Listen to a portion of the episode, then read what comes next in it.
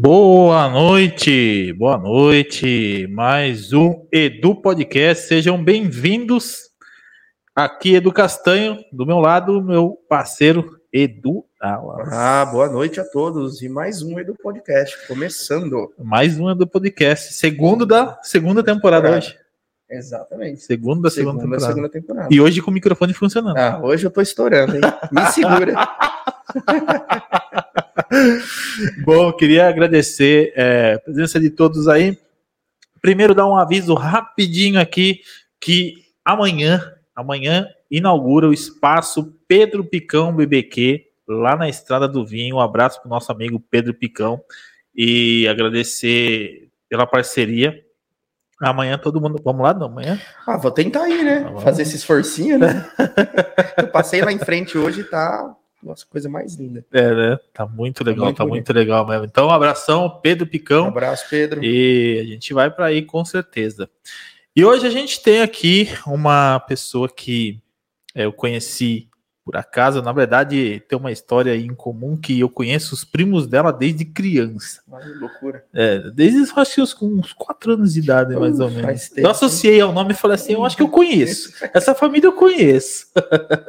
e a gente conversou um tempo, ela ia participar da primeira temporada. Infelizmente não conseguimos, porque a gente estava nessa transição de estúdio, aí a gente teve que cancelar né, a, a participação. Na verdade, cancelar não, postergar que agora a gente está no estúdio novo.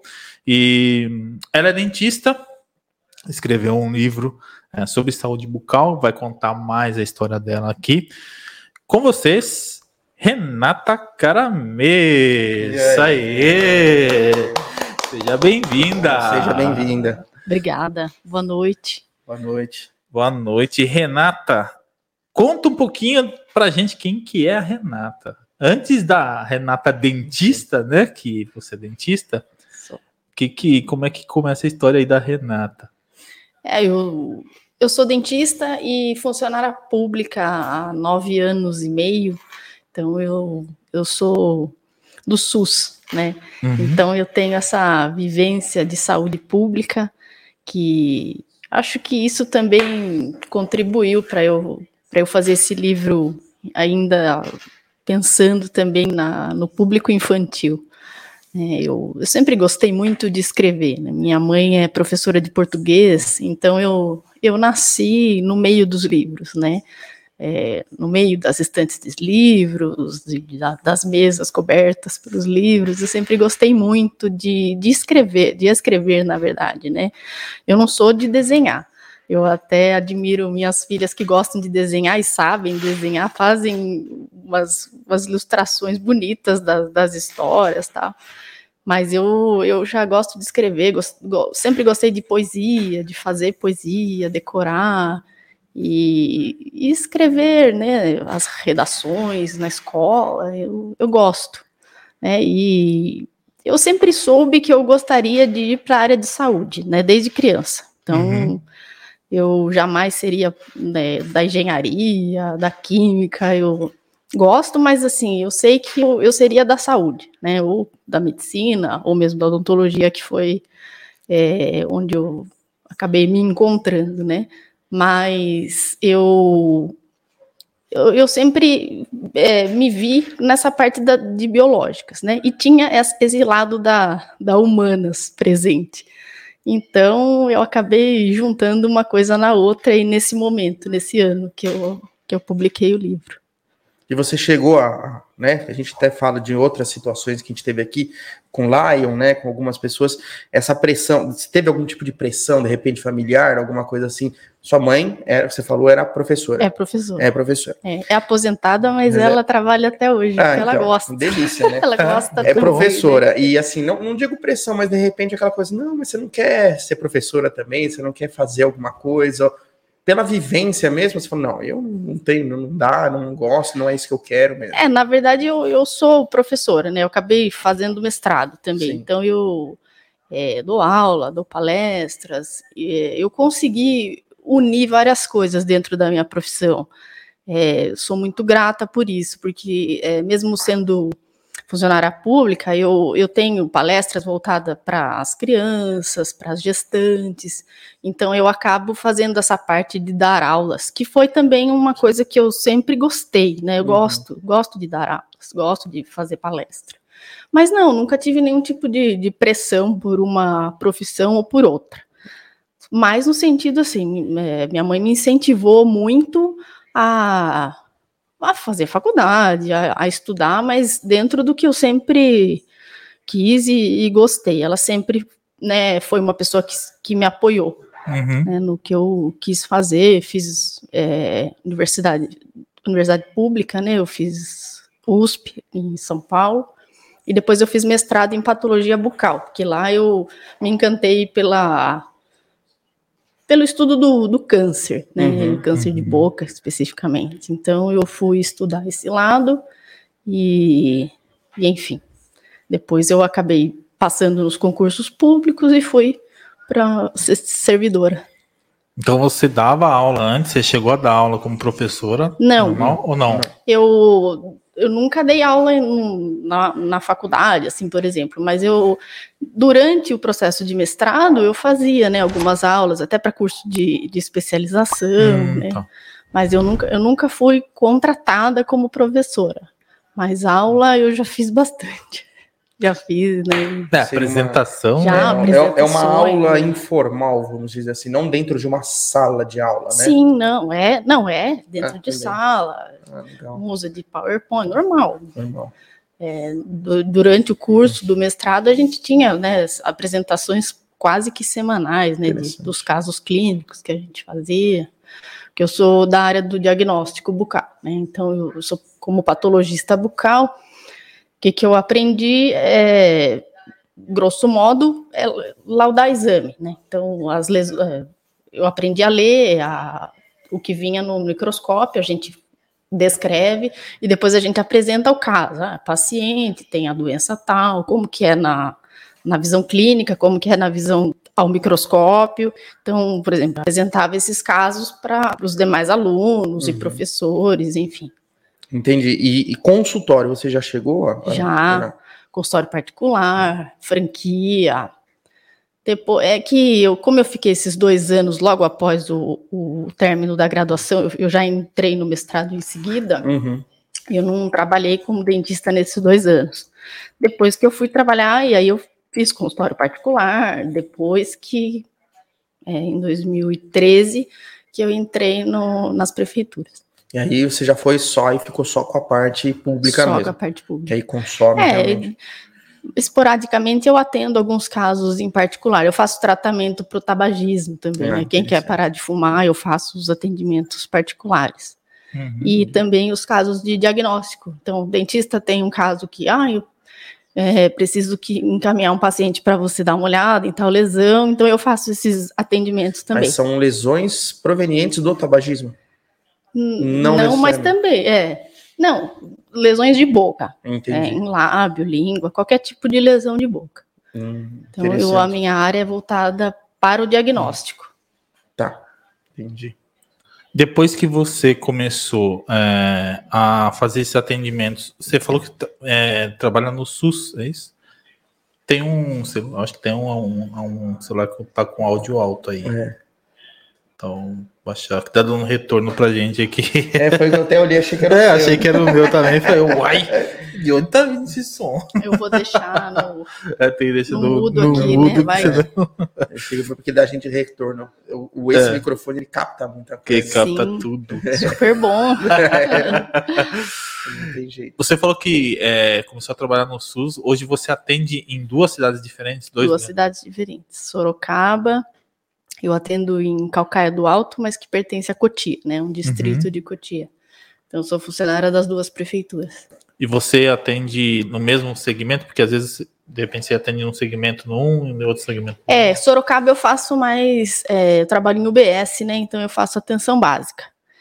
E em Calcaia eu faço atenção básica também e faço a minha parte, que é de diagnóstico bucal que são as biópsias, né? Então, quando tem o paciente com lesão, o dentista da UBS atende e encaminha para mim, para eu fazer a biópsia e em seguida obter o diagnóstico. Nesse caso de diagnóstico, se é a criança. Você, é, são só crianças ou são Não, adultos é também? Geral. Geral. Geral, em geral, geral. geral. Nesse caso, se é diagnosticado, eles são encaminhados para onde? Tratamento no próprio SUS? Ou... Depende, né? Depende de que tipo de lesão que é. Entendi. Então, por exemplo, um fibroma, que é uma lesão comum de trauma, vai, é uma bolinha na língua. né? Então a gente né, faz a remoção cirúrgica, manda pro pro laboratório, parceiro né, nosso do SUS, e vem o diagnóstico, ah, vem fibroma. Pronto, o tratamento era cirurgia, resolveu o problema. Aí quando, por exemplo, é uma suspeita de carcinoma, um câncer de boca, que é geralmente em paciente fumante. Então, faço a cirurgia, vai para o laboratório, vem que é carcinoma. Então, esse paciente ele vai ser direcionado para o tratamento com o cirurgião de cabeça e pescoço, que o meu papel como dentista, estomatologista, é fazer o diagnóstico. O tratamento é com o médico. Uhum. E aí isso é tudo via SUS, via CROSS, né? Ele vai para uma, uma, uma fila de aguardando vaga no, no hospital que tiver o Que tiver vaga para fazer o vaga pra tratamento. fazer o tratamento. Mas isso no estado de São Paulo inteiro? ou- Isso no Brasil. Ah, ele vai no Brasil. É o mesmo inteiro. sistema. É um É, sistema. é que É, normalmente direciona por mais próximo, né? Exatamente. São Paulo, São, São Paulo vai resolver o problema dos municípios dele. Certo. E, e assim por diante. Entendi. Entendi. E aí, quando é, quando você diz que ah, essa questão de, de- de direcionamento, isso como que é feito? Você falou do CROSS. O CROSS é um sistema do, do, do SUS, né? É. É um sistema de. É uma central de, va- de vagas, né? Uhum. Então, o paciente vai para aquela fila e, é, dependendo do- do- da situação, ele vai ser direcionado para um determinado hospital, Isso normalmente leva que é a muito tempo? rede. Leva muito Ah, varia muito. Tem. A gente, olha, ultimamente eu não, não tenho visto muita espera, principalmente nos casos de câncer de boca. Né, e eles têm o- a rede Hebe Camargo, que é responsável por isso daí, ela, ela dá, uma, dá uma conta boa. É, eu não vou lembrar direito porque eu tô meio por fora, mas eu acho que são 60 dias, se eu não me engano, que ele tem que ter alguma resposta. Entendi. Eu acho que é isso. Hoje, quantos casos em média que aparecem, dizer, mensais, você pega? Ah, eu, não- eu não tenho muito esse valor para você, porque eu faço muito mais coisas do que isso, né? Não sei quantos casos. Eu, eu, tenho pego muito pouco, porque eu acho que assim, com a pandemia, o que, que aconteceu? É, a saúde bucal ficou um pouco estagnada. A gente é, ficou vários meses sem atendimento, porque naquele começo ninguém sabia de nada. Então, o atendimento do dentista foi um dos primeiros a, a parar mesmo, paralisou o atendimento. Tanto que eu fiquei ajudando em outras funções dentro da UBS, é, entregando guia para paciente, na porta de entrada do posto, ajudando na movimentação, isso e aquilo, de testagem. É, em Sorocaba, a gente teve a oportunidade de passar por treinamento até para aplicar a vacina, quando surgiu a vacina e chegou para a gente e tal. Então, e aí o que, que aconteceu? A gente está aí no terceiro ano da pandemia. Então, o volume de casos agora é enorme. E de, de, de pessoas que pararam o tratamento, que estão precisando de tratamento. Então, é, a gente teve um, um declínio, né? Então, a gente vinha ali, aí o que aconteceu? Parou, agora tá vindo muito, então ali tá, tá no bolo, sabe? Muita coisa acontecendo ao mesmo tempo. E nessa, né, você atinge duas cidades aí, perto, mas são um pouco opostas, né? Você vê a diferença de, de- das pessoas que vão, os casos que vão de uma cidade para outra. Também que Sorocaba é muito maior, né? Mas é, é, você sente muita diferença de dois lugares que são separados por quilômetros, mas duas populações diferentes? São, são diferentes, né? É que assim, cada UBS tem uma, uma população ali pela qual ela é responsável e tem uma característica específica, né? Onde eu atendo em Sorocaba, o local é muito semelhante à calcaia do, alto. Do alto. É, é uhum. a realidade é, é bem parecida. Né? Então, mas assim, se eu tivesse, por exemplo, em outra unidade, eu sentiria que sentiria um pouco mais de diferença. É que eu estou na mesma unidade há nove anos. Você já até acostumou é, com, já. com. São aquelas mesmas pessoas que vão lá. São, tem, tem não, gente que vai todo gente, dia. É, a gente cria vínculo, mas isso que é legal, porque eu faço parte de uma UBS que é estratégia, né? Estratégia de saúde da família. Então é uma realidade diferente de uma UBS que não assume a estratégia. Uhum. Então o que, que acontece? É, geralmente, quando é estratégia, tem essa formação de vínculo com o paciente. Isso é muito bom. Então, a gente tem a presença do, dos agentes de saúde, então, faz toda a diferença. Então, o agente de saúde, ele conhece exatamente como é aquela família, como que as coisas funcionam ali dentro. Como e isso vivem, parece né? que não, sim, mas se reflete, sim, no atendimento odontológico, se reflete no atendimento médico e no odontológico, sem dúvida. Então, é, é interessante ter essa criação de vínculo. Né? É bom, eu acho que assim, o que acontece muito, não sei, né? Posso estar enganado aqui, você vai até me desmentir. Ah, mas chega muito paciente às vezes e não quer falar o que tem, ou o que faz, ou o que deixa de fazer. Aí nesse caso, você está mais próximo, um agente de saúde, ele fala: não, não é bem assim. Acontece isso, isso, ela vive nesse contexto aqui. Aí você fala: opa, então você já fica com uma, uma pulguinha atrás da orelha quando você vai, de repente, na, na, nas próximas vezes você vai atender aquela pessoa, né? Sim, você tem uma carta na manga né? Porque eu vejo isso quando eu faço. Estou terminando um grupo do tabagismo agora lá. O que, que é o grupo do tabagismo? É, a gente reúne entre 10 e 15 pessoas, mais ou menos. Eu faço a avaliação de cada um para iniciar o tratamento antitabagismo.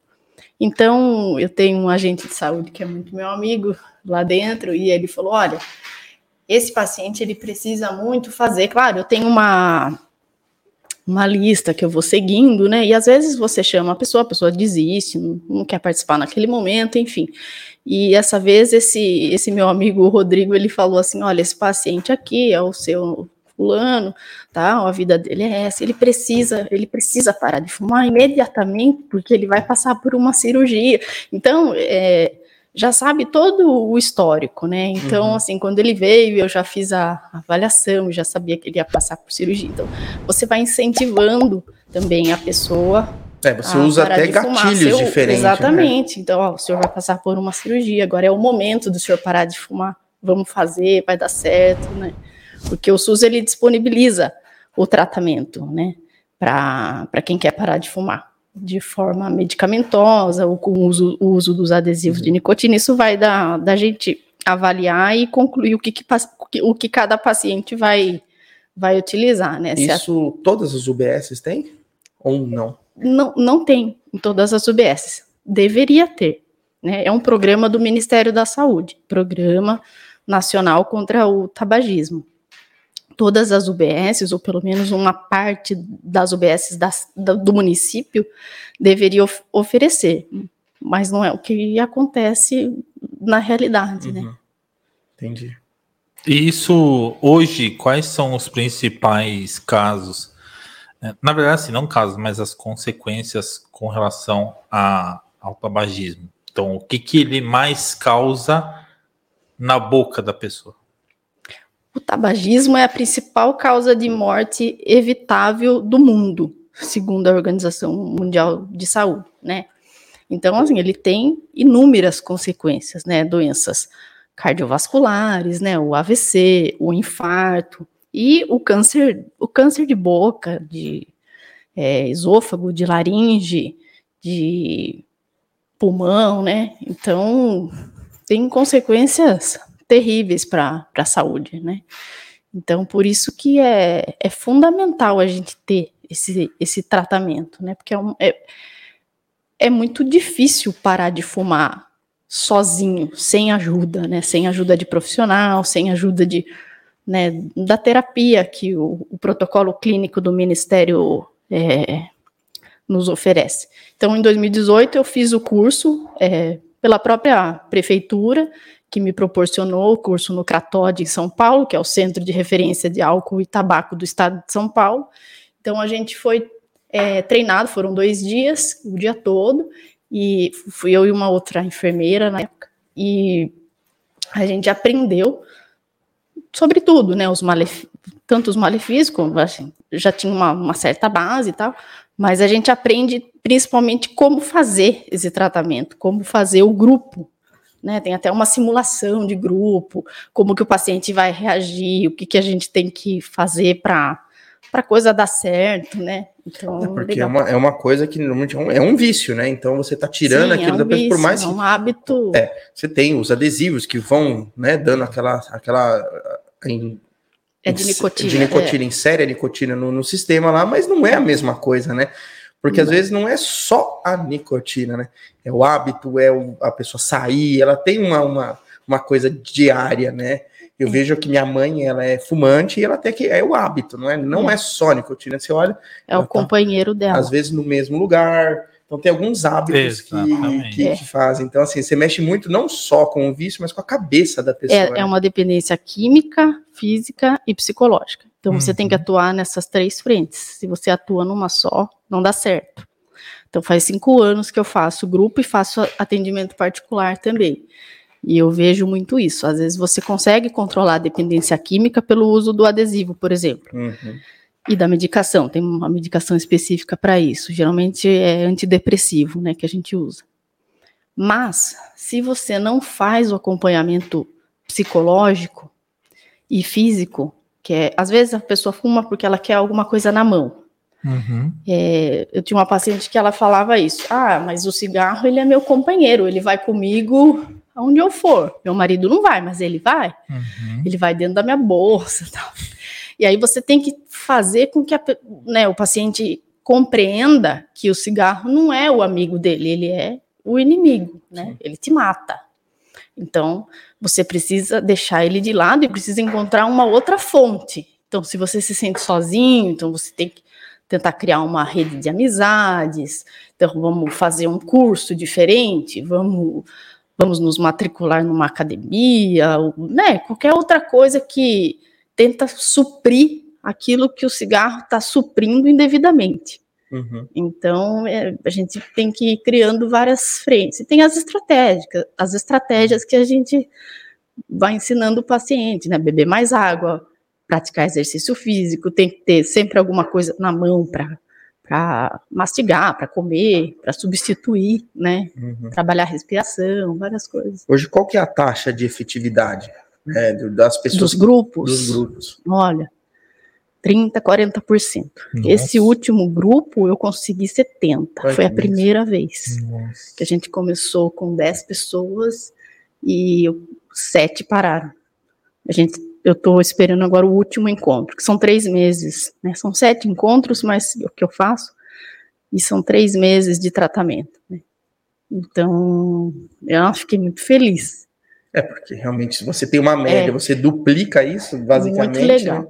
mas é muito variável. E a gente, às vezes, encontra um problema que é do, do próprio governo, né? Porque essa, esse grupo a gente enfrentou falta de adesivos, falta de medicamento. Então, eu tive que trabalhar bastante a parte psicológica. E, e foi, assim, um grupo muito legal. Teve aderência Sim. e teve muita força de vontade por parte deles, assim, umas histórias muito interessantes. E essas pessoas que de repente, né, que participaram de grupos anteriores e não pararam, elas podem voltar? Sim, inclusive uma que eu tô que que tá neste grupo atual, ela participou de não foi do não foi do último, foi do penúltimo, ela ela voltou. Uhum. Vou ajeitar aqui cabelo. então a pessoa tem oportunidade de voltar. Tem, não, não, fica é... restrita, né? Tipo, não, não fica. Não tem uma, uma, uma, coisa, ah, só pode pessoas, ah, você já foi, não deu certo. Não, volta, não tem problema. É claro que eu, eu, eu a gente sempre tenta seguir o para dar oportunidade de quem nunca. Novas, é, claro. Eu coloco essas pessoas que já, já fizeram parte, se, se houver desistência, né? Alguma coisa assim. e já chegou algum caso que você vê assim, né? A pessoa que tá voltando, você fala, melhor nem pôr essa pessoa que essa não vai dar certo. Essa não, de jeito nenhum. Não. Sempre. Ah, eu sempre acredito que, ah, não, essa vez vai, que vai dar certo. Vai é dar tem certo. gente que você, às vezes, pô, Tipo, você ah, tenta, é tenta, tenta. Ah, não deu certo a primeira vez, não vai mais, né? É Não, complicado. que- Mas é. É, mas é que cada um tem o seu tempo. Às vezes não era aquele momento dela. Porque assim, essa vez mesmo, teve uma, um- uma senhora que ela, ela falou assim, é, mas eu não quero parar de fumar. Eu não vou parar de fumar, eu não quero parar de fumar. E infelizmente ela abandonou. Mas são coisas que acontecem. Não sei o que que o que está acontecendo naquele momento. Uhum. E aí, tudo bem. Quem sabe no próximo ela volte. Ah, agora eu acho que eu tenho condições de, de fazer, quero fazer, vou fazer e E, E e, e você acha que assim, realmente é muito parte é da pessoa querer mesmo parar de fumar? Ah, eu- a motivação, né? O Estado tem que ser contemplativo, né? Que a gente Uhum. fala. Ela tem que aceitar o tratamento, fazer, acreditar. A gente fala, façam desse momento um momento único de dedicação à saúde de vocês. É, então, claro, tem que ter essa. Porque não adianta, se, se a pessoa vier, ah, é meu marido que quer, minha esposa. A pessoa, ela tem que querer, né? Sim, sim. Então, faz parte do processo. Ela tem que estar nesse, nessa fase de, de aceitar, de estar né, disposta a, a enfrentar. Existe um perfil mais específico de, de pessoas nesse grupo, tipo, ah, é, são mais jovens, são mais idosos, ou mais, sei lá, solteiro, casado, tem um perfil mais específico do tipo. Normalmente os jovens que procuram mais, ou os mais velhos que, sei lá, depois de um tempo que. Não, os mais velhos, É. geralmente acima de 40 anos. Geralmente. Mas é homem e mulher muito variável. Tem É. grupos que tem um homem, esse grupo estava bem mesclado. É, ah, isso aí varia muito. E você acha que essa, essa procura de pessoas mais velhas é porque realmente, de repente, elas passaram por algum problema de saúde ou estão passando? Nem sempre. Não, é de repente um do nada. é, surge a oportunidade, a gente faz divulgações, né?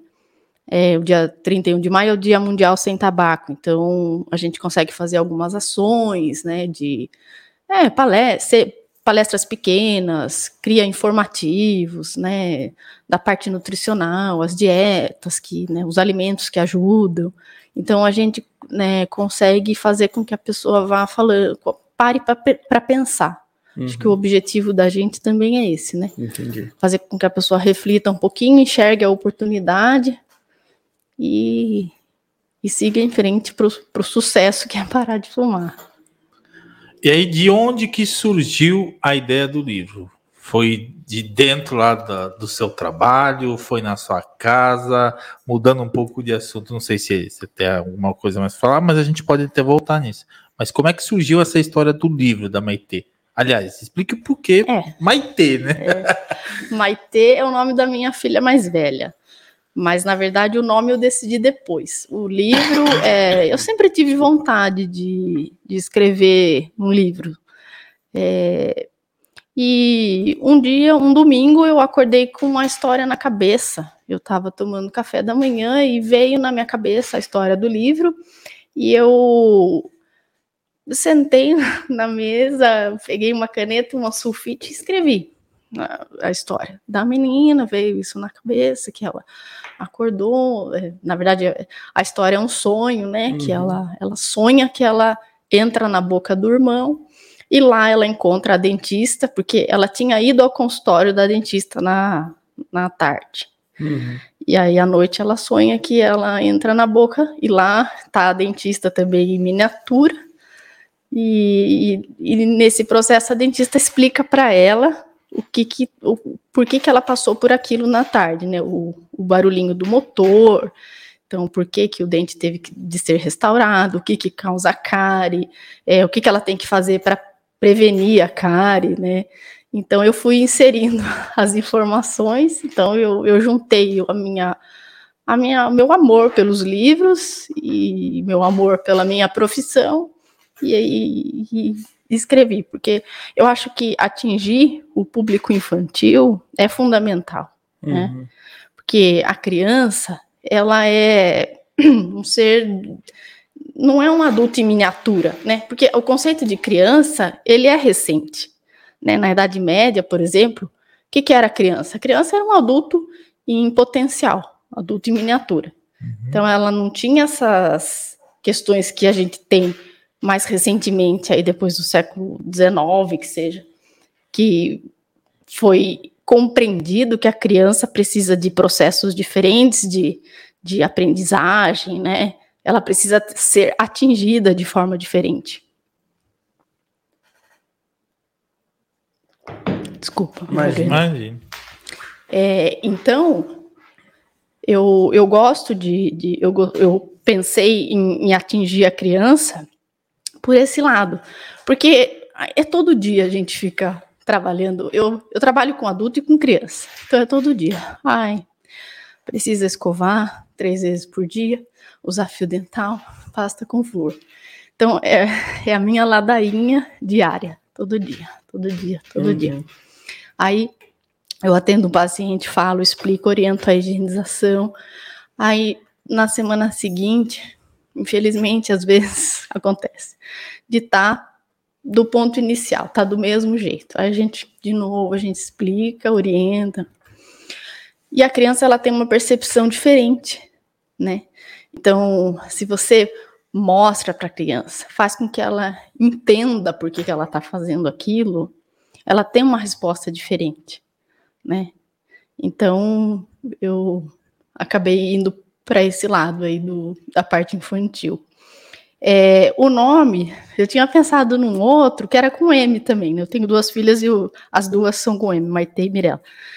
E, e aí eu, eu pensei, ah, não, por que não, né, colocar? Até minha mãe falou, mas por que não você, por que não colocar o nome da Maite? Eu falei, ah, é verdade. Então eu coloquei Maite e sua incrível viagem dentro da boca.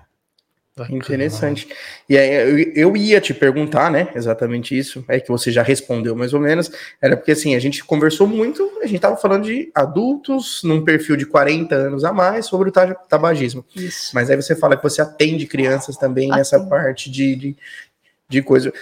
A, a, a, criança, quando chega lá, você vê que é mais é, questão dos pais que não dão esse suporte de, de ensinar, de estar tá em cima ou você vê que a pai e a mãe fala, mas a criança não tá nem aí? Como é que funciona? É, tem muito esse lado da falta de cuidado, sim, dos pais. É, toda, toda semana é, a gente alerta, né, orienta que a criança ela não tem coordenação motora suficiente para fazer a própria, esco a esco própria escovação até os 7, 8 anos. Então, tem que haver essa, essa escovação supervisionada até essa idade, né? Então, o que a gente percebe é isso, não tem, não tem essa escovação supervisionada muitas vezes, né? Então, é, nem sempre o pai, a mãe, ou a avó, a tia, alguém que cuida dessa criança faz esse papel, né? E aí a gente acaba ouvindo sempre as mesmas histórias, né? Ah, não, mas o dente ficou assim porque tomou muito antibiótico, que é uma mentira, né? É um mito, não existe isso de tomar muito antibiótico e desenvolver cárie. Né? A cárie não é uma doença que, que vem, vem, que vem no antibiótico. Não, ela é... é... Eu já tinha escutado essa aí também, é. é, do antibiótico. É, tá então, muito antibiótico. É, a cárie é uma doença que depende da presença da bactéria, né? De uma dieta rica em açúcares, né? Da sacarose fermentável, né? E então e a, e a falta de higienização. Então, uma dieta rica em açúcares e falta de higienização, cárie.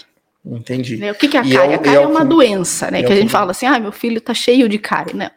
Cárie é uma doença e o que, o que a gente vê no dente, seja a mancha branca, que é a mancha inicial, ou seja, já a cavitação escura, são as lesões da cárie. Uhum. Né? Então a gente precisa tratar a doença cárie, porque não adianta a criança chegar já com uma cavidade e a gente remover aquele tecido cariado e colocar um material restaurador, né, um curativo que seja. A gente precisa ir na origem, né? Então, senão não, não vai surtir efeito. Então, a gente tem que orientar a higienização e tem que orientar a escovação, né? O uso da escova, pasta sempre com flúor, né? O flúor também tem que ser usado desde o nascimento do primeiro dentinho, né? Então não, não é para usar pasta sem flúor em nenhum momento da vida. Nasceu o primeiro dentinho, já é para escovar com pasta com flúor. O que vai variar é a quantidade. Ah, é, é mínimo. Entendi. E, e, essa parte que quando você recebe lá, né, que a gente estava falando dos pais, é, as crianças que não têm, que estão com cara, estão com problema, você sente que é mais as, as, pessoas que não têm condição, de repente, de comprar uma escova, de comprar uma pasta, é, às vezes tá ficando velha a escova, não tem como comprar outra, é isso que você sente mais? Ou não, é geral mesmo? Eu sinto que não, que em muitos casos, não, a higienização oral não acontece, né? É, é claro que Parece loucura, mas ainda existem famílias que compartilham a escova. Uma hum. escova para um filho, a outra filha, o marido, a, a mãe, né, a mãe o pai. É, existe isso ainda hoje. Mas não, não é esse o, acho que é a grande questão. Eu acho que uma, uma luta da odontologia é fazer com que é, a pessoa compreenda a importância da higienização né, da, da saúde bucal como um todo. Então, isso às vezes vai sendo deixado de lado mesmo, porque a gente sempre escuta: ah, eu trabalho muito, eu não tenho tempo de escovar, eu não faço escovação. Tem pacientes que falam: não, eu não faço a escovação. Ah, eu faço uma vez por dia. Mas quando você faz duas vezes, a sua chance de, de ter cárie é muito menor do que quando você faz uma só, uhum. né? É mais do que 50%. Então, pelo menos de duas, né? Duas a três vezes. E a criança, né? Sofre com isso, né? Porque ela não é responsável pelos próprios atos. Então, se o responsável, a responsável não faz, então ela acaba sofrendo as consequências. Uhum. Então, infelizmente, já tem de criança de dois anos que já precisava de tratamento de canal, que já está no estágio canal. Máximo, dois anos. Dois anos. Dois anos. É. E para você manter uma criança de dois anos parada para fazer um canal? É. quase sedado, né? É quase sedado, né? Você apaga a é, criança tem, primeiro. Né? Tem tratamentos que precisam usar, precisam de sedação mesmo, mas Nossa. não é uma realidade é, é um do Brasil, assim. não é uma realidade do SUS, né? Uhum. Existe, existe. Mas é difícil a gente conseguir, né? É bem complicado. E aí, nesse caso, vamos supor, né? Curiosidade mesmo. A criança ela tem o dente de leite, ela vai cair. O canal não vai nascer outro? Não, é assim. É, o canal é o que está dentro do dente. Né, é a vida do dente. Então, o dente de leite, ou decíduo, é, tem fase para ele cair. Uhum. Né? Então, ele precisa ser cuidado da mesma maneira que se tem cuidado com o permanente, uhum. né? Porque a criança vai sentir dor do mesmo jeito, é, vai ocasionar até problemas psicológicos. Muitas vezes a criança desenvolve cárie e o dente da frente mesmo fica escuro. E aquela criança começa a sofrer bullying mesmo. Uhum. Ah, tal tá, menino tem o dente da frente preto, não quero conversar, ou então o mau hálito. Né, já criança já, já me relatou, ah, ninguém quer conversar comigo porque eu tenho um cheiro muito ruim na boca, né? Então, isso tudo que tem que ser levado em consideração, né? Mas assim, voltando aqui, você me perguntou, ele cai na, no, no, período certo, né? Então, tudo bem, os, o, aqui os de baixo, vai, os, os centrais, aqui tá. são os primeiros a, a cair, uhum. cinco, seis anos eles caem depois os laterais e assim por diante. Aí, é, quando vai chegar a época de nascer o permanente, tudo bem, vai nascer, certo? Se aquele dente de leite precisou, vamos supor, de um tratamento de canal, não tem problema. Ou, né, a gente pode fazer o tratamento de canal, ou quando a gente não consegue concluir o tratamento de canal, porque é, no SUS a gente não faz tratamento de canal em dente de leite, assim, até o final. A gente é, remove o, a polpa, né, o interior uhum. do dente, e a gente vai medicando e mantendo aquele dente com um curativo até, até que chegue o um momento. É. E até aí nasce, nasce, um outro saudável. Nasce, nasce. É não tem. Não tem problema. a, dor, a dor é a mesma.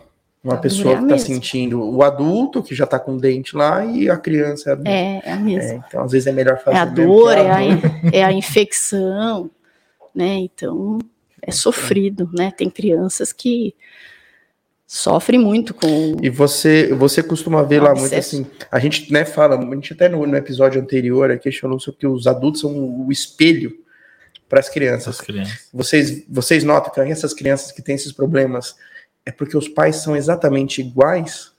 Ou você, você olha assim e fala, não é possível. É nítido que essa pessoa, ela se cuida, mas é. a criança não. É, tem muito isso, sim, tem.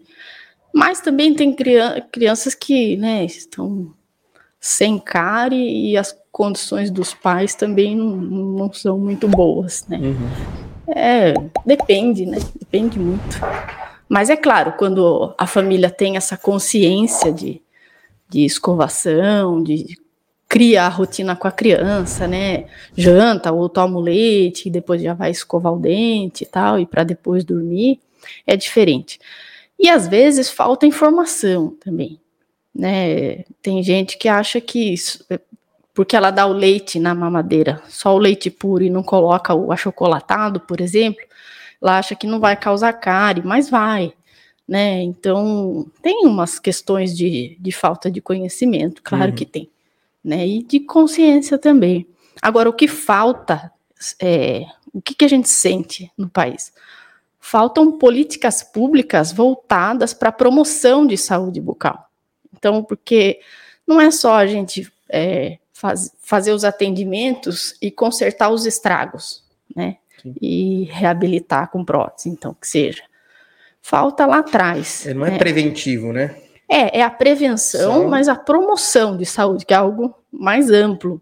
Né? Você tem que promover saúde bucal. Então, aquilo tem que começar lá da base, uhum. né? Então, é, é isso, disso que a gente sente falta. Hoje, num posto de saúde, né? Você consegue lá, eu, você pode até me falar o que, que, o que, que é disponível, o que, que não é. Hoje você não posto saúde, você retira o preservativo, né? Retira um monte de coisa, mas não tem. Tem pasta, tem fio dental, tem escova, tem alguma coisa que é disponibilizado para essas pessoas? Não. Depende. Depende do município. Tá. Né? É, em uma das UBSs que eu trabalho, sim, sempre tem escova disponível. Pasta nunca teve, uhum. nem fio dental. Mas às vezes é, a própria gestão consegue parcerias né, com, com as empresas, aí a gente consegue aí uns kits de, de distribuição, mas é claro que isso deveria fazer parte do processo, né? Então deveria haver é, disponível escova de dente, pasta e fio. É um né? é claro como né? água. Exatamente. É, deveria existir, sim, né? Mas, infelizmente, não. Um dia a gente é chega lá.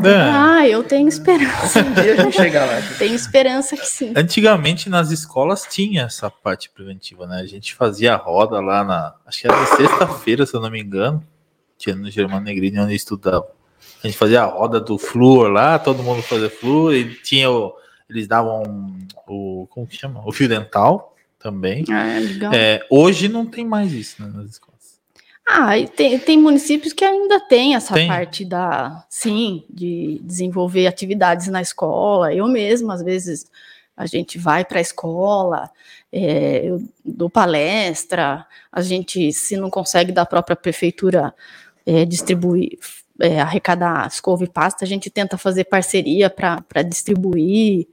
É, mas é que o bochecho com flúor é um negócio que também já não, não tem mais muito o porquê, né? A gente tem uhum. a água fluoretada na medida certa, a gente tem a, a pasta fluoretada na medida certa, então isso já já dá conta. Essa é uma coisa né? interessante que a gente tem que eu acho que aqui no Brasil, acho que são poucos lugares no mundo, eu não sei, mas a adição de flúor na água de em água encanada mesmo, né? Sim, na, não, no Brasil no tem, Brasil, no Brasil tem, inteiro. No Brasil, sim, mas eu não, eu não, sei nos outros países se tem essa adição de flúor na água. É, tem alguns países que não, que são contra, mas isso é, a ciência já mostrou que é um ponto pacífico. A água é, deve ser fluoretada, ainda mais num país como o nosso.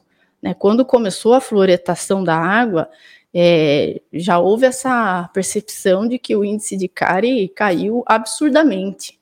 Né? Então, a água tem que sim ser fluoretada na medida certa, na, nas condições corretas, né? E isso a gente consegue né, no, no país. E a questão da pasta também, com pelo menos 1.500 ppm, a Anvisa já dá conta do recado. Tudo certo. Entendi. E só para o pessoal entender, às vezes é que o flúor é um gás, né?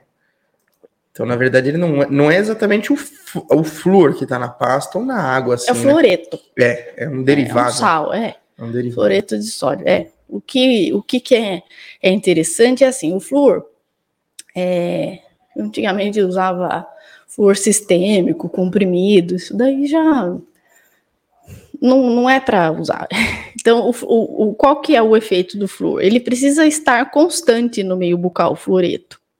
Então, ele, é, dependendo da, da ingestão da, dos alimentos, que, que por que, que a gente tem cárie? Porque o dente ele desmineraliza e remineraliza. Então o flúor ele facilita, ele dificulta a desmineralização e facilita a remineralização, né?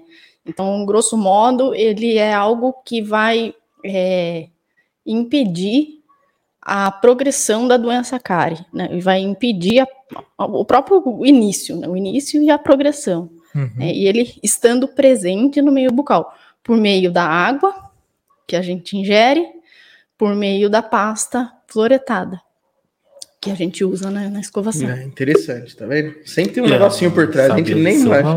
Aí, ó, tá vendo? é, mas é específico. É coisa específica. É muito bacana.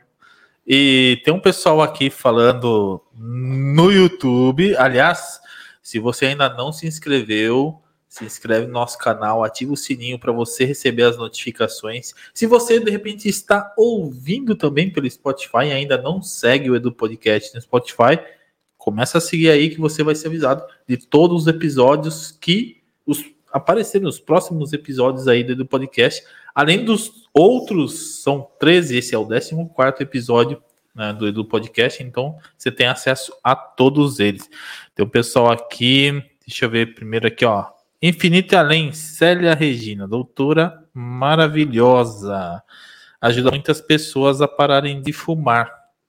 Muito bom. Rubens, esse aqui eu acho que eu conheço, hein? A família toda é formada por mulheres incríveis. A Renata é uma delas. Ah, professor Rubens.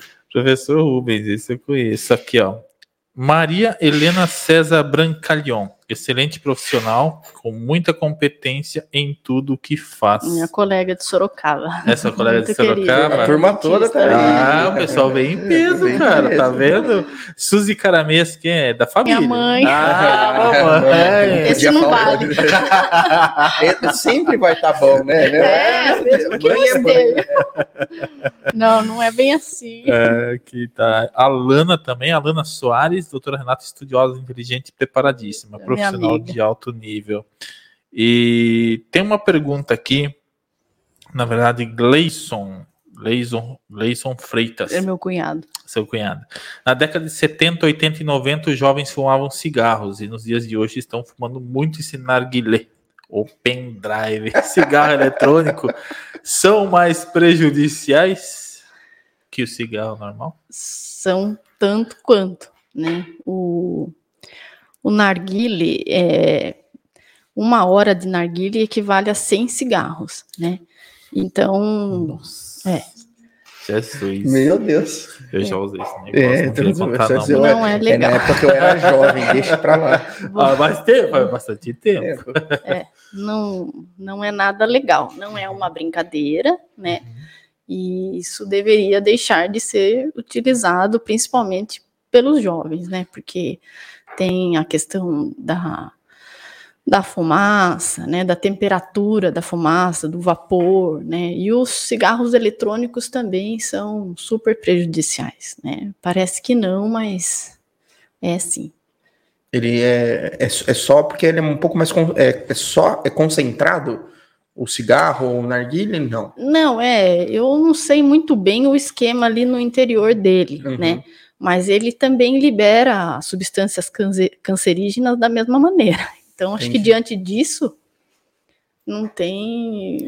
É, qualquer motivo. coisa que não seja saudável não é bom para a saúde, né? Tipo, é. que você não vai colocar um negócio bom, por exemplo, cerveja ou sei lá, qualquer tipo de álcool que também é prejudicial. Então, assim, a gente sabe muitas vezes do, do quanto isso pode prejudicar, mas não sabe, na verdade, a gente sabe que isso pode prejudicar, mas não o quanto ele prejudica. É. Né? é e tem muitos casos de pessoas que, principalmente, sei lá, fumam e param de fumar, que acabam indo, seja para narguile, principalmente o jovem, né? Que, que começam, às vezes, com um cigarro, aí já parta para o narguile e depois vai para coisas piores. É, isso acontece bastante, né? É, é a, é a onda, né? Então, é um amigo que fala pro outro, que fala pro outro, vamos fazer, é legal, e quando vê, tá todo mundo ali fazendo. E, e compartilhar também a mesma porque é o mesmo bocal numa ah, roda, é né? Ali cinco pessoas usando o mesmo bocal, agora em tempos de Covid, né? Nossa. Isso não se justifica de é, maneira de nenhuma. Né? Não Entendi. É, é, né? Mas é aquela coisa, eu acho que é, reflete muito aquilo que a gente acaba vendo é, nas pessoas públicas. É, não na década que a gente tava falando ali, né? 70, 80, 90 era a época do rock and roll. Isso. E os roqueiros fumavam muito, ou seja, as pessoas iam atrás, né? Queriam fumar porque achavam que era bonito, era, é. era a moda. Aí você olha hoje, talvez, eu não sei como é que é, não acompanho, mas com certeza deve ter esse, o estilo de musical do, dos jovens aparece eles fumando o, o narguile, enfim, todas essas coisas. Eles querem fazer igual. Então, Exatamente. Realmente, acho que é, é uma tendência sei lá, daqui 20, 30 anos seja diferente, seja outra coisa. É. Então, assim, tem falta de informação? Tem. Mas, e, e hoje em dia também, né, com o celular na mão, eu acho que você só não, não sabe o que você não quer. É, exatamente. Porque o Google tá aí para te tirar o véu. Você não precisa mais nem escrever, você fala Nossa, com o Google e pronto. Fala e, e, ele te responde. Então, realmente é. é. Mas é, é um, uma, uma questão complicada, né? Sim. Tem aqui também a, o Rumens falando.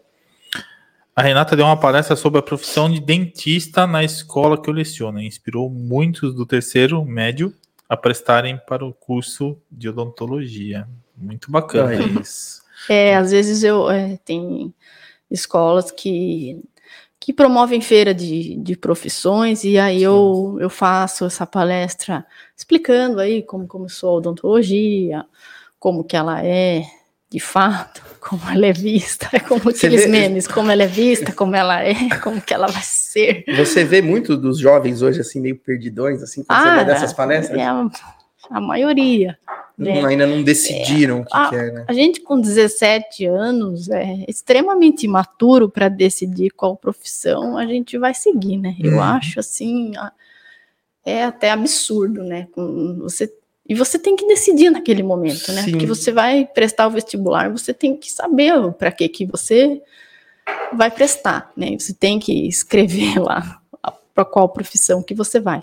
Então é, é, muito difícil. Então, quando há essas feiras, né, é, ah, alguma coisa é despertado naquele momento, né? Então, se a pessoa está em dúvida e tem uma coisa assim que muito diferente da outra, quem sabe naquele momento ela, ela consiga enxergar alguma coisa que, que, a, que toque né, no seu coração e fale, ah, acho que eu gosto é disso, é isso que eu vou fazer. É, isso é importante, né? Porque. É a gente vê o pessoal, às vezes, né, meio perdido mesmo, sem. É, ou então vai fazer o que o pai e a mãe tá falando, Exatamente. ou então o que algum amigo falou. Isso é aquela, aquela é primeira pergunta é. que, que eu te fiz, né? É. Porque às vezes, ah, mas você ah, não sei o que fazer, faz igual, entendeu? É.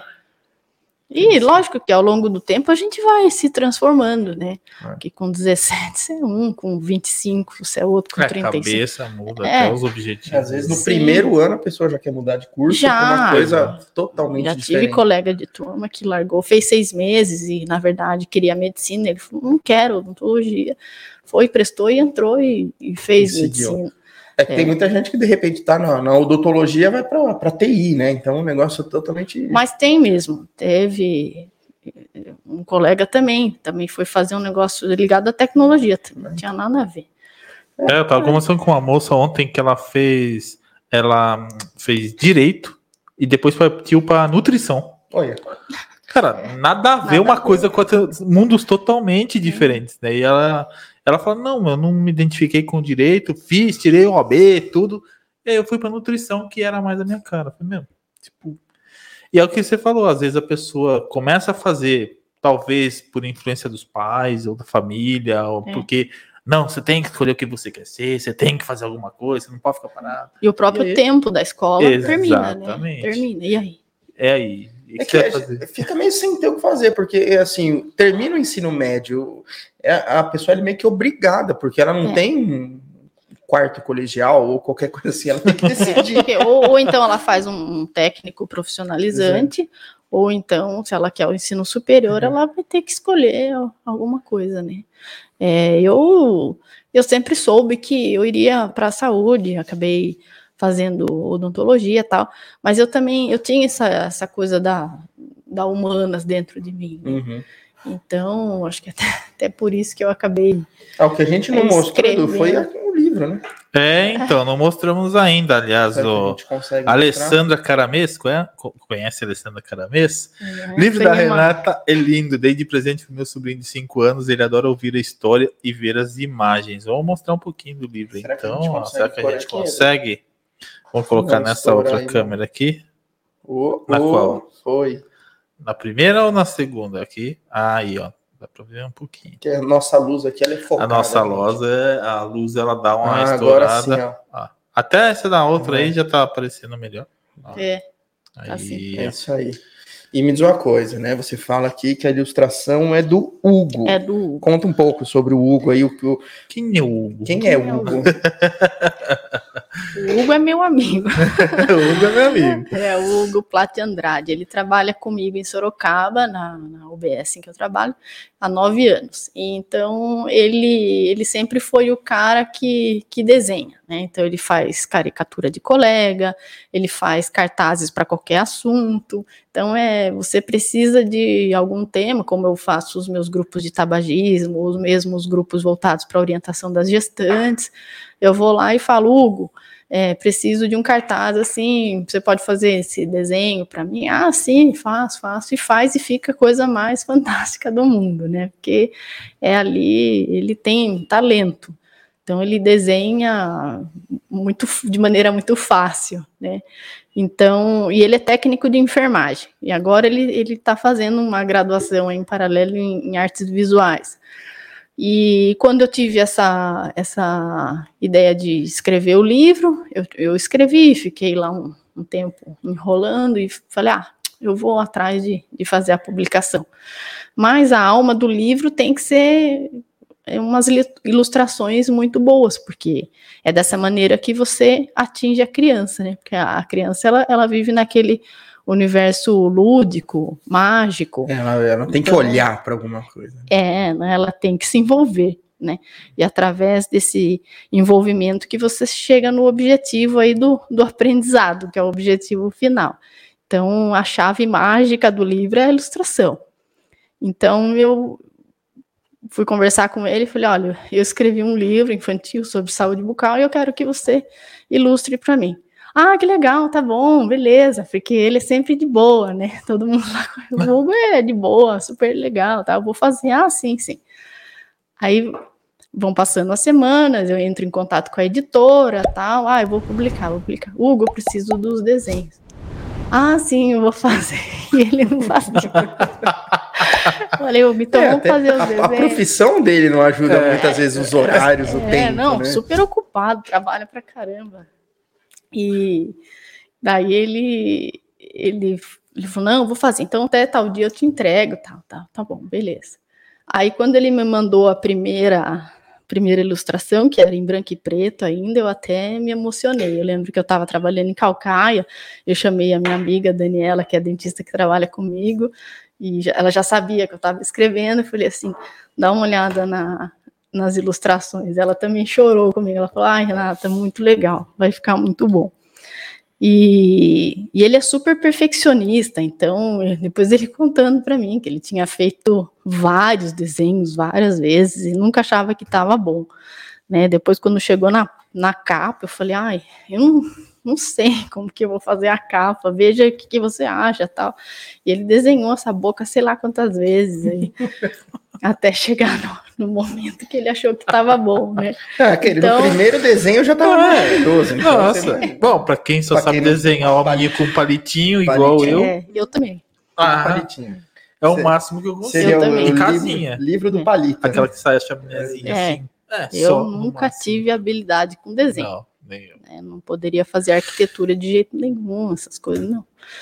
E, e aí, ao longo do, do processo, assim, ele, não sei, ele conseguiu captar o espírito da coisa, né? Você vai lendo e vai olhando aquelas ilustrações, você de fato fica, você mergulha na história mesmo. Entendi. E a criança e curte. Ele fez as, as ilustrações e depois ele foi fazer o curso ou ele já estava cursando? Ah, eu acho que ele já estava cursando. Agora eu não me lembro. De repente alguma coisa que pode ter inspirado ah, eu acho ele. que ele é, ele, ele sempre quis fazer, né? É, alguma e aí, coisa, nossa, agora deu certo. Deu certo, é. ficou tão bonito. Por que não? Você entendeu? É.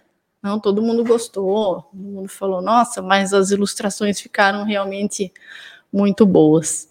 E né, sou muito grata a ele por isso, porque deu um, né? É o, um toque especial, né? É, não é só a é, história. É, uma coisa o, complementa a outra. É, muito legal. E hoje o livro é, ele é vendido. É, eu vendo pelo meu Instagram e tem também um link do, no Mercado Livre, também dá para dá para adquirir. É. Isso, a, de repente, a, a, prefeitura ela já se interessou ou já foi oferecido? Eu já mandei, já foi oferecido. Ah, pra, de repente, para ter uma, uma distribuição para certas é, situações. É, é, esse um dos meus objetivos, que né, se a prefeitura se interessasse para fazer a distribuição para as escolas. Né? Então, assim, é, teve algumas escolas particulares que adquiriram para as bibliotecas. Ah, então, é bem legal. Eu fui em algumas escolas fazer palestra para é, os alunos sobre. Eu fazia contação de história, né? Sentava na, na sala de aula e contava o livro. E aí, quem se interessava pedia e a gente fazia essa, essa intermediação com a escola. Entendi, entendi. E vai ter um segundo livro um dia aí, quem sabe? É, pode ser que sim. A minha filha Mirella, ela cobra o dela, né? Ah, eu então também, tem né? dar mais tempo. Exatamente por isso é. que eu perguntei. Ia ser um Mirella. Tem que ter o da Mirella também. É, fez pra uma, fala e o meu. Vai, você vai ter que acordar outro é. domingo inspirada. Ah, pois é, esse que é o, o grande X da questão. A inspiração, né? Mas... Muito bom. Um dia chega lá. Um dia a gente chega lá. É, é vai cobrar. a gente cobrar. tem que contribuir, né, para para a literatura infantil, que no Brasil ela é muito recente, né? É, imagina, começou praticamente no século XX a literatura infantil no Brasil. Então a gente teve lá, que depois, acho que é, no final dos 1900 por aí, que teve o, porque antes tinha muita adaptação, né? Do, dos livros da Europa. Então, as adaptações, tá? O primeiro livro publicado, acho que é Os Contos da, da Carochinha, uhum. se eu não me engano, do Pimentel. Então, mas eram adaptações de contos, né? Assim como surgiu na Europa, né? No século XVIII, com o Charles Perrault. Ele fez um compilado de contos na época, né? Então, ele claro, servia aos interesses da burguesia, então as histórias eram moralistas, né, tinham que ter a moral da história, que nem o Chapeuzinho Vermelho, dele tem que ter, ele, ele escrevia no final a moral da história, né, uhum. então a criança lá não era nem voltado muito para o público infantil, aquilo foi se transformando e chegou no público infantil. Como eu falei, né, a criança não era enxergada pela sociedade, é, né? Ela na, foi né, sendo se imaginar na, na, história dos três porquinhos, um aí assopra o lobo, vai lá e come. Exatamente. É, Exatamente. Mas tinha muito essa questão de ser moralista com a criança, dos preceitos religiosos, de incutir na cabeça da criança, né? Depois de uns tempos para cá, como no, no Brasil, quem criou mesmo literatura infantil foi Monteiro Lobato, uhum. ali em 1920, 22, que começou com a, é, da Narizinho, na menina do nariz arrebitado, e depois os, os outros os livros outros dele, é, Memória Emília no País da Gramática, todos os outros. Então, é, o Monteiro Lobato contribuiu para. É, ele colocou o Brasil na história, né, a realidade social do Brasil, como ele era naquela época, né, um país rural, então o sítio do Pica-Pau Amarelo, ele mostra bem isso, a tia Anastácia, Dona Benta, ele incluiu os personagens folclóricos, né, o, Sim, o Saci, Saci Pererê, a Cuca, e isso também foi é, promovendo uma, uma leitura mais crítica por parte da, da, da criança, né, porque é, o que, que ela tem que, o que, que a criança, o que, que tem que acontecer? A criança tem que desenvolver liberdade de pensamento, né? Pensamento crítico. Então, ela não tem que só absorver aquilo que o, a literatura é isso, né? Ela tem que promover esse espírito crítico, e uhum. desde do público infantil. Sim. Então, lá atrás, com Monteiro Lobato, foi se desenvolvendo isso daí. Depois, o que, que aconteceu? Teve um, uma parada no desenvolvimento da literatura infantil. Depois, lá na década de 70, que a coisa voltou a, a acontecer. Com Mas você acha que nessa, nesse, nesse meio tempo ficou questão de ditadura, alguma coisa que ficou. Ah, teve também, né? É, ficou meio parado, porque é. meio que casa quase com o período. É, é, que, na verdade, o que, que acontece? Nesse período, é, a educação brasileira sempre sofreu, né? Desde o começo. Então, é, desde o começo do Brasil o Brasil. Desde 1500. Desde o primeiro passo é. do nosso colega português. É. A gente vai sofrendo e vai se libertando. É, então, então investia assim, em educação mais do adulto, no letramento do Sim. adulto, depois veio aquela questão do Mobral, e viu-se que o analfabetismo continuava. Então, porque você não tem que mexer lá na ponta, você tem que fortalecer a educação básica. Né? Então, os livros que tinham eram mais didáticos e voltados ali para o ensino. Então, a literatura mesmo lúdica, mágica, começou a acontecer de novo na década de 70, né? uhum. né? Então, vários autores. É, houve também as adaptações dos contos do, ah, do da Chapeuzinho, né? Do Perrault, do Anderson, Patinho Feio, dos irmãos, os irmãos Green. Uhum. Tem toda essa a gente tem essa influência desses autores europeus, né? E aí a gente também tem os nossos, é, até a própria Clarice Lispector. Tem gente que acha que ela nunca fez livro infantil, mas fez, né? Então são super interessantes. Até a minha a Maite gosta. Eu comprei alguns para ela, e ela descreve ali as histórias. Acho é, que ela escreveu cinco livros. Essa literatura infantil é bacana, porque você tem a, a, Naná, minha sobrinha, né? Uhum. Ela sempre gostou de ler. Então ela leu livros, diversos livros, de tudo quanto é Mas porque foi estimulado em estimulado, algum momento. Sim, com certeza foi estimulado. Né? Em algum momento, e bem no comecinho, né, assim, nos primeiros aninhos dela, alguém chegou com o livrinho para ela e foi ler. Sim. Porque é importante você ler para a criança, até sim. que ela mesma queira ler uhum. queira e possa ler, né? consiga ler. Ela, ela se envolve mesmo, né? Chega a, a se emocionar. Sim, sim, sim. Um desses que é da Clarice Lispector, o primeiro livro dela, que foi o Mistério do Coelho Pensante, ela engavetou por 10 anos. Né? Ela, é, ela, ela tinha dois filhos, Pedro e Paulo, e um deles queria que ela escrevesse para a criança. E aí ela escreveu esse O Coelho, porque os livros dela são coisas do cotidiano, coisas que ela passou, que ela viveu, ela, ela gostava muito de animais, tá? Então, esse primeiro do coelho, até a minha filha andava com ele para cima e para baixo. E depois teve também é, da vida íntima de Laura, também é super bonito. E tem também o da que é um compilado de histórias.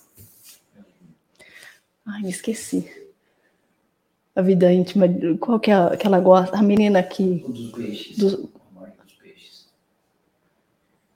a menina, a, a, mulher que matou os peixes. A São várias histórias, é. E dentro de, desse livro tem uma das histórias lá do cachorro. E a, e a criança se envolve com aquilo, fica uhum. pensando naquilo, né? Eu acho que isso que é legal, né? A, é, ela começar a raciocinar em cima daquilo, o que, que, que aquilo quer dizer, né? O que, que eu vou aprender com aquilo.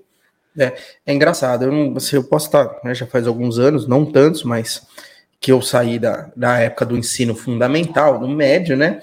Mas eu não, assim, não me lembro de tantos livros infantis.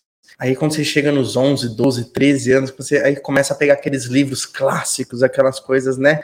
Que você começa a ler Camões e um monte de coisa, você fala assim, meu Deus, gente, o que, que é isso?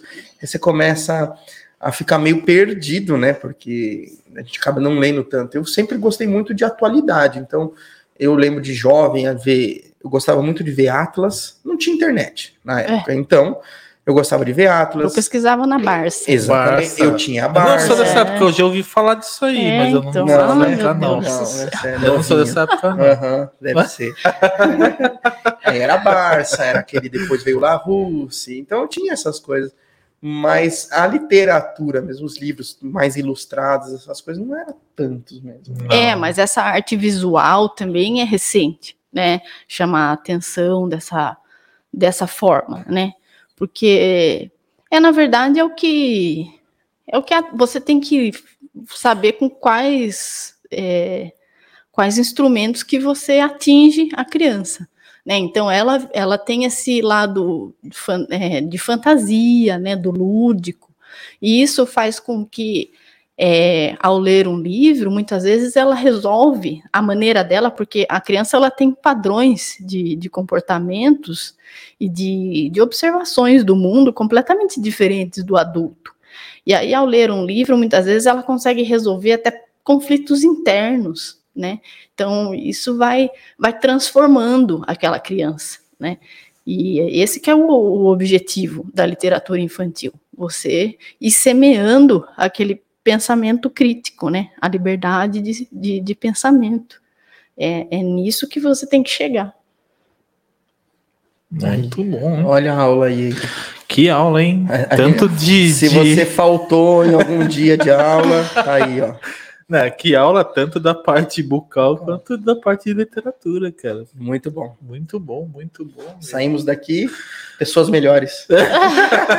Ai, que bom. Nossa, é esse cheiro que tá matando, né? Fecha a porta, parece que abafa o negócio, né? Bom, agradecer é, rapidamente aqui. Queria agradecer aos nossos patrocinadores hoje. Agradecer o Aoba Burger, aqui o Edu, agradecer a Eliana, a Banana e na tela aí tem o QR Code do Aoba, né? E você pode acessar também aobaburger.com fazer o seu pedido, se você é de São Roque, de Mairink, de alumínio, enfim, é, nós temos a Uba Burger em São Roque e em Mairink. Também em tem, breve novidades, né? Em mas... breve novidades, mas novidades. não pode não. por enquanto. Não, não ainda não. Eu ia falar um... Não, velho. A Eliana já tem um espacinho ali. não, lado. a Eliana já jogou. Já jogou, na, já jogou na roda. Não vamos contar. A Eliana, se é. apertar é. mais um pouquinho, ela fala. Ela é igual a Ju. É. Se apertar mais, mais um, um, pouquinho, pouquinho ela vai, soltar. ela vai então, falar. Assim, aguardem, tem novidades. Calma, gente, calma. Agradecer também é, pessoal do Divino Salgados, que é nosso patrocinador também, que faz salgados deliciosos para eventos, festas, inclusive eles vão até o local para fazer o salgado. Então segue eles aí no Instagram. Aquele de carne louca. Oxi. É nossa, bom. meu Deus. Gente, é bom mesmo. Tem muito bom, né? Tem vários de, deles que são deliciosos. Então, é, Instagram, arroba, underline, Divinos Salgados, underline. Segue aí eles também. Agradecer o pessoal da Pizzaria Napoli, que esteve conosco na semana passada, Bia e o Leandro, e foi muito, muito bom, cara. Foi bem bacana mesmo o episódio com eles. Se você ainda não ouviu, aproveite aí para ouvir ou para assistir no YouTube, tem já lá no Spotify, tá disponível. A gente está soltando uns cortes aí também. E agradecer eles pelo patrocínio aí, pela parceria. Obrigado mesmo, Bia, Lê. E acessa aí napolimairink.com.br, o site para você fazer o seu pedido, ou arroba pizzasnapoli lá no Instagram. Também sorveteria Maga, da minha amiga Eni, aquela paleta deliciosa. Baunilha negra. É, e agora eles estão com festival de inverno, tem caldos lá na Maga. Ah, tem caldos, diversos caldos. Já provei. Muito, muito bom por sinal, cara. A Ju, ó, delícia. ela já tá até pedindo. Já tá até. é que vocês não estão vendo, ela tá com o celular na mão aqui. Alguma coisa é, ela tá alguma pedindo. coisa, daqui a pouco chega outro é. motoboy aí. É. Acesse aí sorveteriamaga.com ou Instagram sorveteria underline maga, arroba sorveteria underline maga. E também a Union Pet Mairink. Na verdade, a Union Pet agora eles estão é, com um novo Instagram. Eu até esqueci de alterar que eu alterei na tela inicial e não alterei agora. Novo Instagram da Union Pet Mairink, que é Union, arroba Union Pet Mairink oficial, né? Antes eles tinham vários Instagrams de várias lojas e agora o Michel falou: não, vamos unificar tudo, vamos colocar todo mundo. Já só. diz o nome, Union. É, Union, né? Já uniu, é deveria ter unido, já uniu agora. Segue aí, arroba Union Pet Mairink Oficial. É, um abraço aí pro Michel, toda a equipe da Union Pet Mairink. Estive lá hoje também para comprar as coisas para os doguinhos lá. Então, meu, top demais. Parabéns pelo, pelo atendimento, fui muito bem atendido. E Finalizando aqui, ó, agradecer aos nossos apoiadores também, a galera da Caricanecas Campolim, que fez as nossas canequinhas personalizadas. Ó, agora tá parecendo melhor, hein? É. Ó, ó, ó, aqui, ó. Ó, é. ó, você faz mais ligeiro. Caricanecas Campolim, né, agradecer a Luísa, a Luciana, fez as nossas canecas personalizadas. Então, segue aí, arroba caricanecas.campolim. Nosso amigo Lion Fotografia, que fez essa foto linda aqui do nosso telão e, e fez todas as nossas não fotos. Não tem também. Photoshop aí. Não tem Photoshop. A gente tá não. bonito. Não. é sem Photoshop. Sem Photoshop. Fui eu que editei. Não tem Photoshop, não. não. Photoshop, eu garanto que não tem Photoshop é nessa 100% foto. Não tem filtro. Não tem não sem tem, filtro. É não tem filtro. Não tem filtro. Tá? Então, obrigado aí, Lion. Lion que tá viajando ainda, tá na Europa, cara. Não voltou até agora. Vai morar lá? Vai, tô, tô achando. Tô achando. Semana passada a gente tava falando aqui que ele tava na Europa. Aí quarta-feira tá na Europa. É, muito bom, muito bom. É, obrigado aí, Laio, pela parceria. Agradecer também o Caio Baroni, o Caio Baroni que fez a nossa arte aqui também, que faz os nossos, nossos fundos, nossas imagens. Obrigado, nosso amigo Caio. E a galera da São Rock Arts. São Rock Arts, que fez o nosso. Ó, tem o suporte da. Qual que você tá vendo aí? Qual câmera que você tá é, mostrando? Essa ou essa ou essa? Essa ou essa, ó. Nosso oh, Edu Podcast aqui. Isso aqui é um. É um suporte para copo, né? Porta-copos. Bolacha. Bolacha Bolacha, suporte, é um negócio para você pôr o copo em cima. Na verdade, a é. gente coloca a caneca, né? Então a gente põe a caneca aqui que serve para o mesmo jeito. E né? também tem o. É, nós temos a, na parte da frente ali o nosso suporte de mesa do Edu Podcast. Tem tábuas, tem, enfim, eles trabalham com uma série de materiais bacanas, acrílico, inclusive, né? Eles mandaram um presente mandaram um presente aqui para Renata. Ah, que legal. Obrigada. Um abridor personalizado Obrigada. aí com Nossa, seu nome. super bonito. Uma que lembrança legal. da sua participação aqui né, do podcast com a data super de bonito. hoje. E obrigado mesmo. Obrigado. Obrigada a vocês pelo convite. Pela sua participação aqui, por ter aceito. E finalizando, intensivãodigital.com que é o meu curso de marketing digital para empreendedores. Você pode se cadastrar gratuitamente. É, acesse aí intensivãodigital.com ou segue no Instagram, arroba. Muito bom, muito bom mesmo. Du, mais alguma coisa? Cara, não, porque aí eu já não vou nem saber o que falar, né? Porque... Depois dessa aula eu vou falar Mena, o quê? Deixar quieto agora. Ir para casa, escovar meu dente. É, então, melhor, né? Não, tem a oba ainda hoje, depois, é, depois, depois, depois, depois, da oba escova o dente. Depois a gente escova o dente. É, né? É isso aí. é, é. Renata, mais uma vez, obrigado. Fica aberto o espaço para você. É fazer o seu agradecimento. Ah, nós temos um, é. um quadro aqui que nós estávamos esquecendo, que é, é um, que um minuto de Reels, né? É. A mensagem de um minuto no Reels. Nós deixamos uma mensagem, nós não, né? Vocês Você. convidados, deixou uma mensagem de até um minuto. Pode ser do seu trabalho, seja algum, alguma mensagem voltada para a parte bucal ou para a parte de literatura. Ou já que você deu duas aulas, você pode fazer duas mensagens também. Não tem pode dividir 30, 30, 40, 20. É, não tem é, problema. É, fica à vontade, não tem problema não. E aí você tem essa câmera para você inteirinha disponível para você. E fala, motiva as pessoas. Exatamente. Fica à vontade. Sim. No seu é... minuto.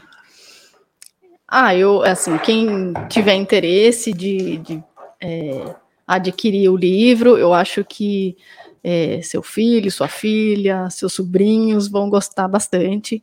É, ao mesmo tempo que a criança se diverte, ela aprende sobre saúde bucal. Então, eu acho que vale a pena presentear aí uma criança próxima de você com essa história que eu inventei e me inspirei para tentar ensinar para a criança é, como ela deve cuidar da sua saúde bucal. E como que a pessoa chega até esse livro? É, no, por meio do meu Instagram, no Instagram, né? E, e, ou então pelo Mercado Livre também. É, Qual que é seu Instagram? Meu Instagram é arroba Renata Caramês. Perfeito. Muito bom. Muito bem. É isso aí, gente. Gente, mais uma vez, obrigado. Obrigado, Renata, pela presença, é, por ter aceito o nosso convite. E te peço desculpas até por, pelas vezes que a gente teve que desmarcar aí, que a gente ah, imagina. tava de mudança para o novo espaço, para a nova casa, né? E agradeço pela disponibilidade. Obrigado ao maridão que está aí junto também. Dá um abraço nas suas filhas. E serão sempre bem-vindos. A hora que quiserem, as portas estão abertas. Eu que agradeço a tá oportunidade bom. de falar um pouco sobre o livro, mas sobre saúde, né? Saúde, Sim. saúde bucal em específico. Sim, muito bom. Obrigada. É isso então. Du, valeu? Eu tamo agradeço, junto. tamo junto. Mais uma vez. Obrigado. E você aí que está nos ouvindo, nos assistindo, mais uma vez te agradeço por, pela presença. É, se inscreve aí no canal para você não perder os próximos episódios.